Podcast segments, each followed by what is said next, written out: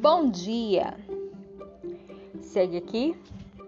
Bom dia, boa tarde, boa noite. Não sei que hora você me escuta, mas seja bem-vindo.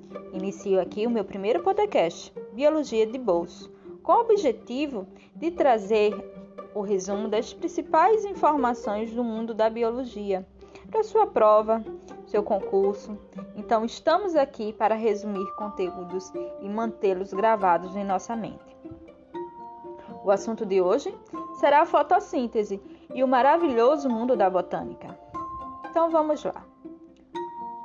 De acordo com o ganhador do Prêmio Nobel, Albert, o que guia a vida é um pequeno fluxo mantido pela luz do sol. Com essa simples frase, ele resumiu uma das grandes maravilhas da evolução, a fotossíntese.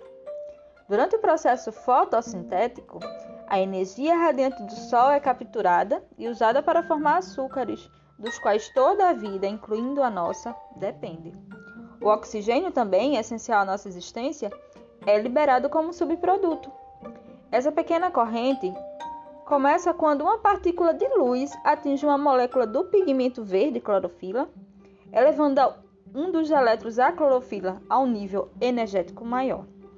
O elétron excitado, por sua vez, inicia um fluxo elétron que irá, ao final do processo, converter a energia radiante do Sol na energia química das moléculas de açúcar.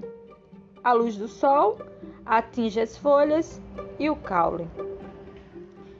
É o primeiro passo no processo que levará à produção das moléculas que formam a flor e o pólen, assim como as folhas, o caule e todos os componentes moleculares, possibilitando que a planta cresça se desenvolva.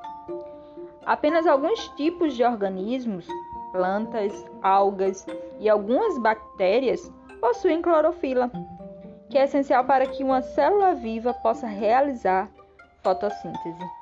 Uma vez que a energia luminosa é capturada em uma forma química, ela se torna disponível como uma fonte energética para todos os outros organismos, incluindo os seres humanos. Somos totalmente dependentes da fotossíntese, um processo para o qual as plantas estão maravilhosamente adaptadas.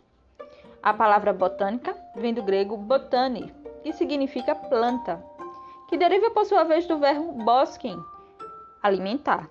As plantas, entretanto, participam das nossas vidas de inumeráveis outras maneiras, além de fontes de alimento.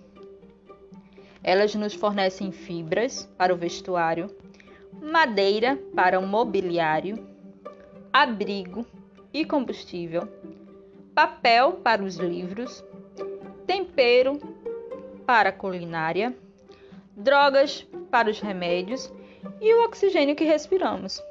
Somos totalmente dependentes das plantas. As plantas também possuem um grande apelo sensorial e nossas vidas são melhoradas por jardins, parques e áreas selvagens disponíveis para nós. O estudo das plantas nos garantiu melhor entendimento da natureza de todas as vidas e continuará a fazer. E com a engenharia genética e outras formas de tecnologia moderna, apenas começamos a entrar no mais excitante período da história botânica, no qual as plantas podem ser transformadas, por exemplo, para resistir às doenças, matar pragas, produzir vacina, fabricar plásticos biodegradáveis, tolerar solos com alta concentração de sal, resistir ao congelamento e fornecer maiores quantidades de vitaminas e minerais em produtos alimentícios, como milho e arroz.